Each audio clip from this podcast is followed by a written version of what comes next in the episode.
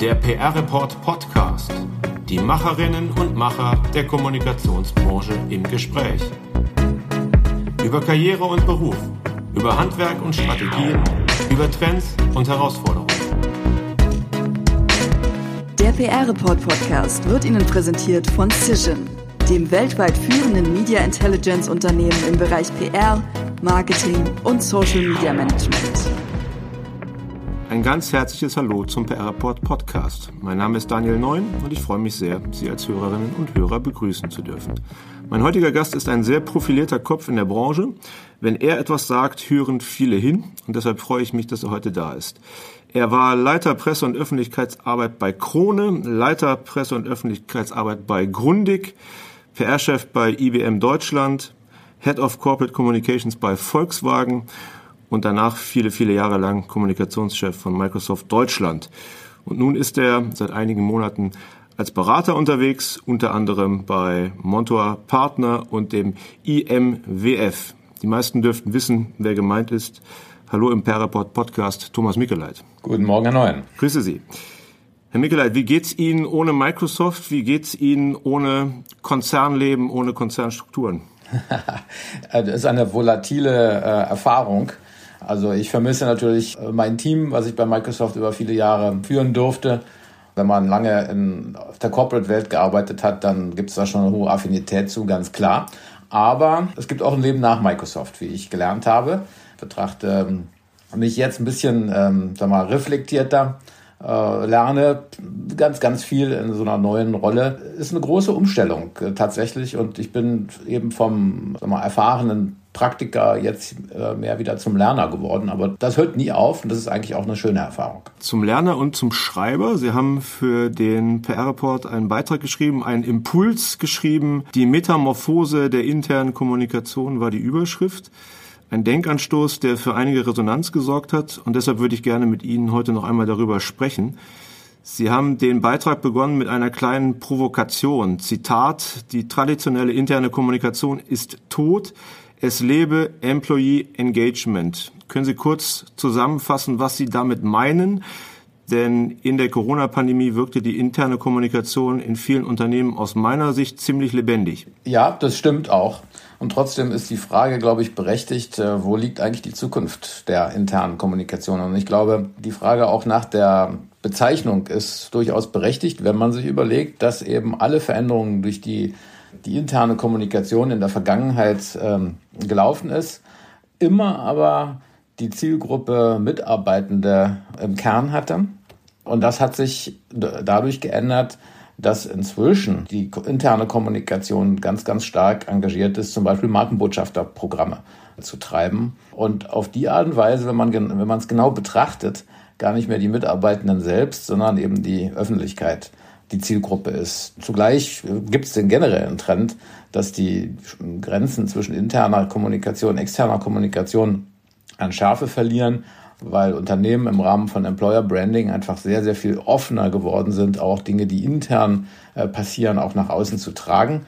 Das haben wir bei Microsoft intensiv äh, so getan bereits und viele andere machen es auch. Und auf diese Art und Weise muss man sagen, wenn denn die interne Kommunikation eigentlich die Kernzielgruppe gar nicht mehr hat, sondern viel, viel breiter aufgestellt ist, verdient sie eigentlich auch nicht mehr die Bezeichnung.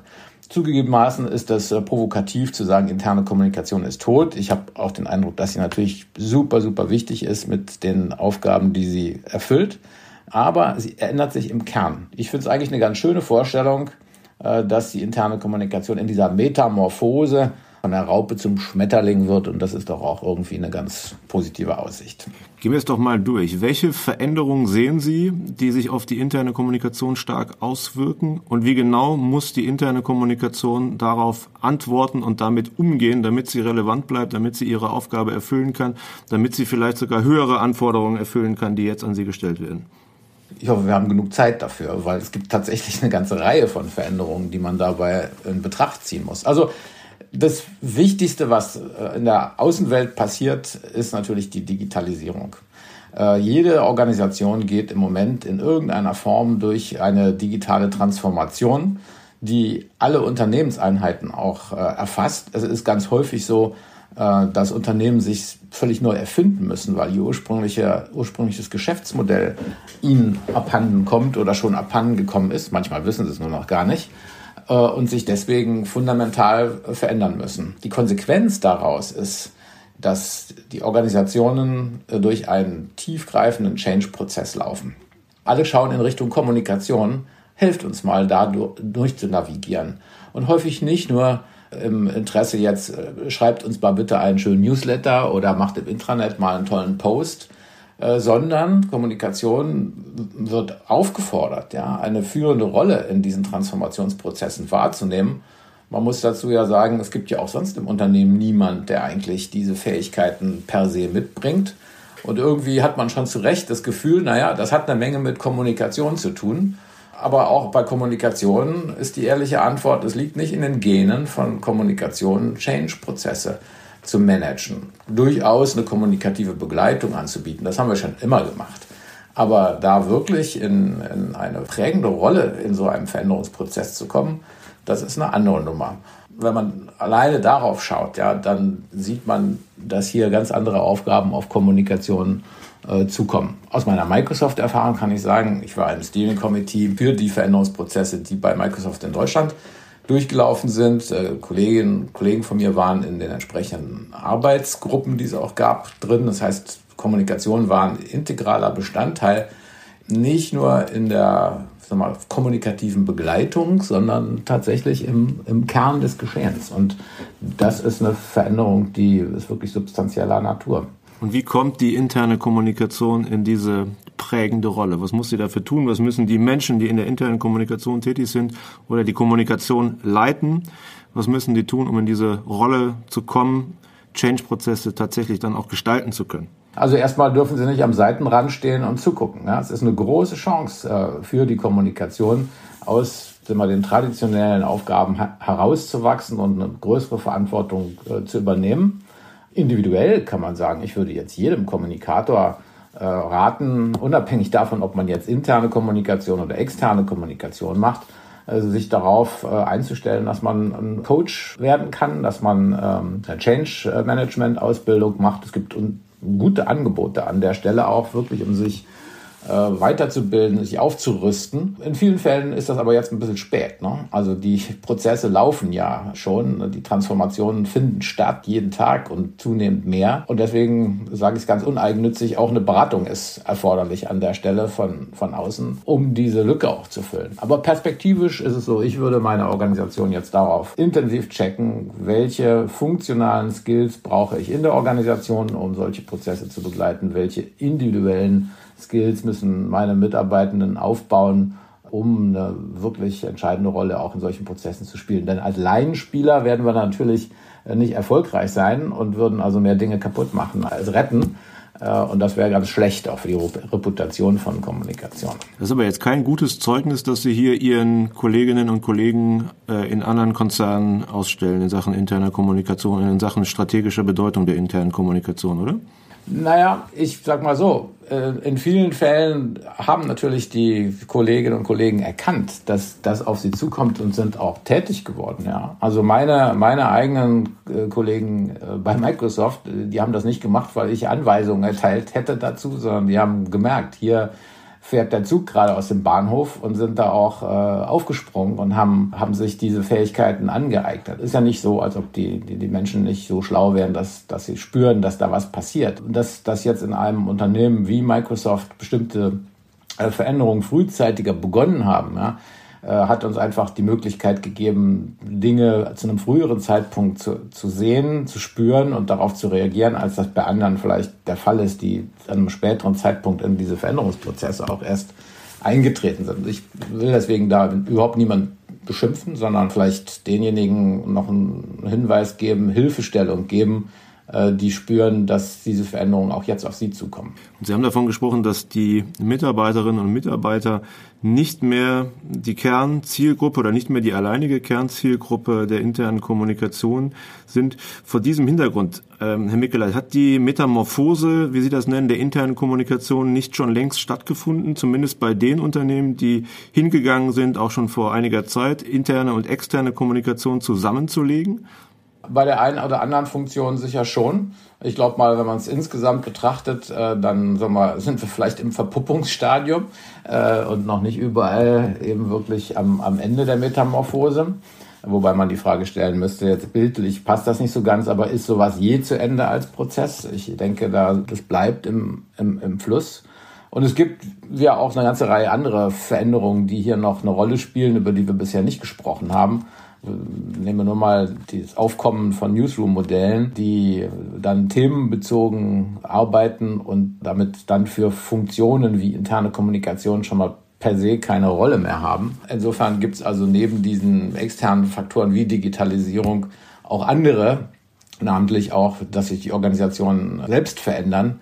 Also meine These, dass interne Kommunikation eine andere Rolle bekommt und auch eine andere Bezeichnung am Ende durchaus begründet ist. Sie haben in Ihrem Beitrag auch eine Studie Ihres früheren Arbeitgebers Microsoft zitiert, dem, dem Work Trend Index. Ähm, und da heißt es, dass virtuelles Arbeiten etwas mit Menschen macht. Und zwar nicht nur Gutes mit Menschen macht. Äh, von schrumpfenden Netzwerken ist da die Rede, von dem zurückgegangenen persönlichen Austausch, psychischen Belastungen, geringere Produktivität, geringere Innovationskraft. Vor diesem Hintergrund, vor, den Aus, vor dem Hintergrund der Auswirkungen von Corona, von der Pandemie, was sind die Aufgaben der internen Kommunikation hier, um diesen problematischen Entwicklungen entgegenzusteuern? Also ich finde, äh, interne Kommunikation äh, hat in den letzten 15 Monaten regelmäßig einen hervorragenden Job gemacht und das hat ja auch dazu geführt, dass interne Kommunikation in, in Unternehmen oder Organisationen generell heute sehr viel ernster genommen äh, wird, dass sie einen Platz am Tisch hat, äh, weil sie nämlich eine, eine wichtige Rolle zu erfüllen hatte. Wie kann ich in diesen hybriden oder vollkommen virtualisierten Arbeiten eigentlich helfen, dass die Verbindung zwischen den Mitarbeitenden erhalten bleiben, dass äh, zwischen Führungskräften und Mitarbeitenden äh, Beziehungen erhalten bleiben oder besser noch ausgebaut werden, dass Organisationen nicht ihre Innovationsfähigkeit verlieren. All das äh, funktioniert eben mit, einer, mit guter Kommunikation. Und das ist, glaube ich, auch äh, vielfach passiert, auch auszeichnungswürdig passiert und äh, muss auch fortgesetzt werden, denn die Sache ist ja nicht vorbei und wir werden künftig sicherlich mehr in einer hybriden Welt als in einer 100% physisch anwesenden Welt leben und auch nicht in einer virtuellen. Also das ist das, was von Corona sicherlich bleiben wird. Insofern sind diese Mechanismen, die da jetzt entwickelt wurden, auch ganz wichtig. Und das geht eben los, dass äh, neue Kanäle geschaffen wurden. Also viele Unternehmen sind auf, auf Teams oder Yammer oder andere Collaboration-Plattformen gegangen, haben gelernt, damit auch umzugehen, mussten das auch schnell lernen und schon dabei hat Kommunikation eine ganz wichtige Rolle gespielt und muss sie künftig auch weiterhin spielen, äh, wenn es nämlich darum geht, veränderte Arbeitsformen einzuführen. Dann wirft man ja nicht nur irgendwie so ein Stück Technologie über den Zaun und sagt, macht mal, sondern es geht ja hierbei schon um veränderte Verhalten, die auch erlernt werden müssen und die schon ein Change-Prozess sind. Wir sind wieder ein Stück bei dem, wo wir gestartet haben, dass Kommunikation diese, diese Changes begleitet oder führt sogar. Und das gilt auch hier. Insofern ja, ist die Rolle, die Kommunikation, da hat eine, eine ganz entscheidende. Und es geht auch, ich sag's mal, um, um ganz triviale Dinge. Best Practices aufzuschreiben und Führungskräften zu zeigen, was kann ich eigentlich tun, um als Führungskraft in virtueller Form mit meinen Mitarbeitenden in Kontakt zu bleiben? Wie kann ich mit denen äh, Coffee Talks äh, organisieren? Wie kann ich eigentlich ein virtuelles Meeting in effizienter Weise führen? All diese Dinge liegen, liegen auf der Hand. Und das Gute ist, dass die Organisationen, auch die, die Leitung der Organisation auf Kommunikation schauen und sagen, helft uns in dieser Situation damit zurechtzukommen. Und über, übergeordnet betrachtet hat Kommunikation, interne Kommunikation da einen super Job gemacht und das hat auch zu ihrer Reputationssteigerung geführt. Und vielleicht war deswegen auch mein, mein äh, Gedankenanstoß zu sagen, naja, aber interne Kommunikation hat als solche keine Zukunft, auch besonders provokativ äh, wie Sie schon gesagt haben, sie wirkt ja ganz quicklebendig und ist sie sicher auch. Äh, nur in der Metamorphose ist das Objekt oder das Wesen zu jeder Zeit eben auch quicklebendig verändert, aber nur, wie man, wie man weiß, ganz entscheidend seine Form. Ja.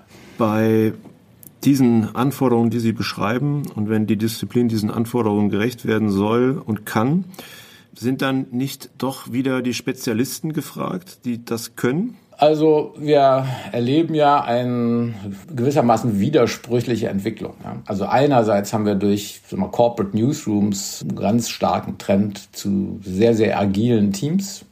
Und Agilität setzt größere äh, Verantwortlichkeiten, höhere Flexibilität äh, voraus, um kurz gesagt eigentlich ein, als Generalist zu wirken. Auf der anderen Seite gibt es also eine ganze Reihe von Spezialskills, die erforderlich sind, um bestimmte Aufgaben in der Kommunikation wahrzunehmen. Es fängt an mit Kenntnissen, wie Bewegtbild funktioniert vor und hinter der Kamera und hört nicht unbedingt beim Data Analyst und, und Data Storyteller auf. Äh, aber es sind vielleicht zwei gute Beispiele, um, um zu zeigen, wo so ein Spezialistentum auch da ist und wo wahrscheinlich man zu keiner Zeit damit endet, dass, dass die ganze Organisation, jeder Einzelne da in der Lage ist, das auch so auszuüben. Insofern gibt es diese beiden Entwicklungen. Ich habe eine ganz starke Spezialisierung, auch aufgrund von ja, bestimmten Entwicklungen wie, wie, der, wie, wie Data Analytics, die vor kurzer Zeit in der Kommunikation noch gar keine Rolle spielten und heute eine, eine entscheidende. Und zur gleichen Zeit eben diese Fähigkeit des, des Generalisten. Davon profitieren Organisationen, insbesondere kleinere auch, wenn sie ihre Ressourcen eben sehr viel effizienter einsetzen können, weil die einzelnen Kolleginnen und Kollegen einen breiteren Scope an Fähigkeiten auch haben. Wir haben jetzt schon äh, mehrfach über den Trend zur integrierten Kommunikation gesprochen, Zusammenlegung von interner und externer Kommunikation. Sie haben jetzt das Newsroom-Modell ins Spiel gebracht. Das kann man natürlich noch weiterdenken. Also ähm, Daimler, Mercedes haben ja in der Branche für sehr viel Gesprächsstoff gesorgt, mit dem Schritt ähm, Marketing und Unternehmenskommunikation zusammenzulegen. Ein Schritt, den Sie, glaube ich, sehr, sehr kritisch sehen. Wenn wir noch einen Schritt weitergehen in Bezug auf die interne Kommunikation, würde es aus Ihrer Sicht eigentlich Sinn machen, HR, den Personalbereich, mit der internen Kommunikation zusammenzulegen oder mit der Kommunikation insgesamt? Also HR und interne Kommunikation halte ich für eine nicht so fruchtbare Angelegenheit, weil die Perspektive von HR viel zu eng ist und die Breite, die eigentlich erforderlich ist, die losen Enden in der Organisation von den Themen her zusammenzubringen durch eine Spezialfunktion, wie HR sie ist, äh, nicht abgedeckt wird. Und überall da, wo das mal gemacht wurde, hat man nach einer gewissen Zeit erkannt, ist vielleicht nicht so eine gute Idee. Natürlich werden Organisationen immer um Personen herum gebaut auch und deswegen kommt es auch zu solchen Entwicklungen meistens nicht aus einem ähm, mal, besseren Verständnis der Dinge heraus, sondern weil man eben auf bestimmte Fähigkeiten oder am Ende auf Macht von Personen auch setzt, aber nicht äh, wegen der guten äh, Ergebnisse, die dabei hervorgebracht werden. Die Entwicklung sehe ich nicht. Natürlich ist eine höhere Integration ja, äh, per se immer gut. Aber Integration heißt nicht notwendigerweise eine organisatorische Verschmelzung, sondern es heißt, die Plattformen zu schaffen, äh, den Austausch zu schaffen in, in den Organisationen, damit eben möglichst reibungslose, intensive Zusammenarbeit möglich ist. Aber deswegen muss man nicht an den gleichen Chef berichten. Herr Mickeleit, wir wollen in diesem Podcast ein bisschen was anders machen als sonst. Es gab, ich habe es schon angedeutet, Feedback auf Ihren Beitrag und wer den PR-Report kennt, der weiß, dass wir uns über Resonanz äh, unserer Leserinnen und Leser immer sehr freuen und das auch gerne im Heft einbinden. Heute würden wir das Feedback eben gerne in diesem Podcast tragen und Sie mit der ein oder anderen Stimme, die da sozusagen zurückkam, konfrontieren.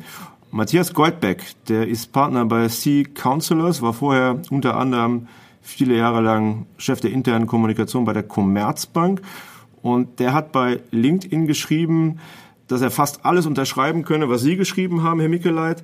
Ihm fehle aber eine Dimension, und zwar die inhaltliche. Dann schreibt er wörtlich, Aufgabe der internen Kommunikation ist es für Relevanz, Authentizität und Zeitnähe aus Sicht der Zielgruppe zu sorgen.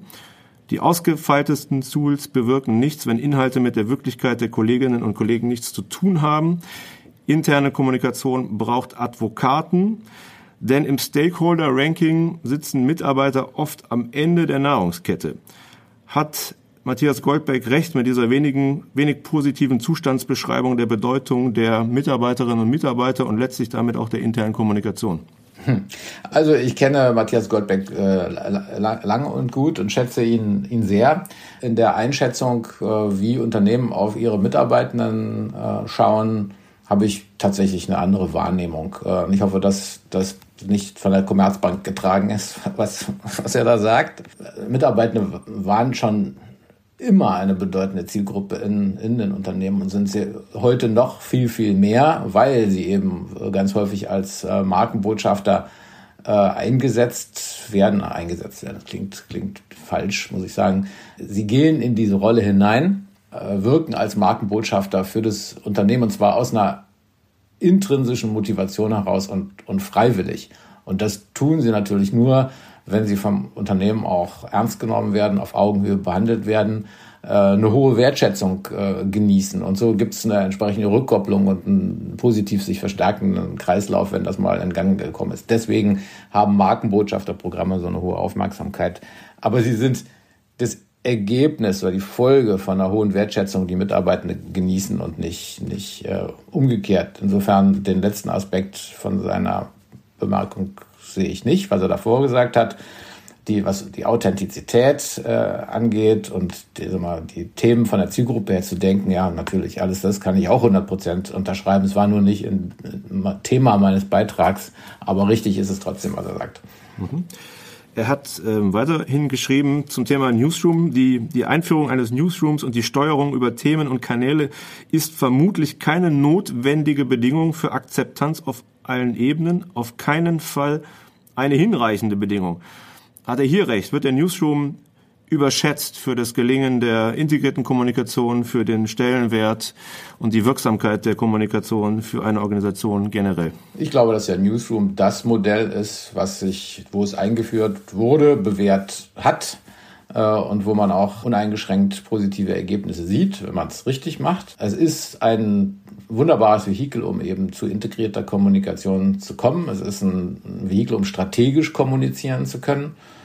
Es führt kein Weg an einem Newsroom-Modell vorbei. Ich will nicht äh, apodiktisch ausschließen, dass es auch andere Modelle gibt, in denen man gut arbeiten kann. Ja, klar, keine Frage. Es gibt nie, nie den, nur den einen Weg.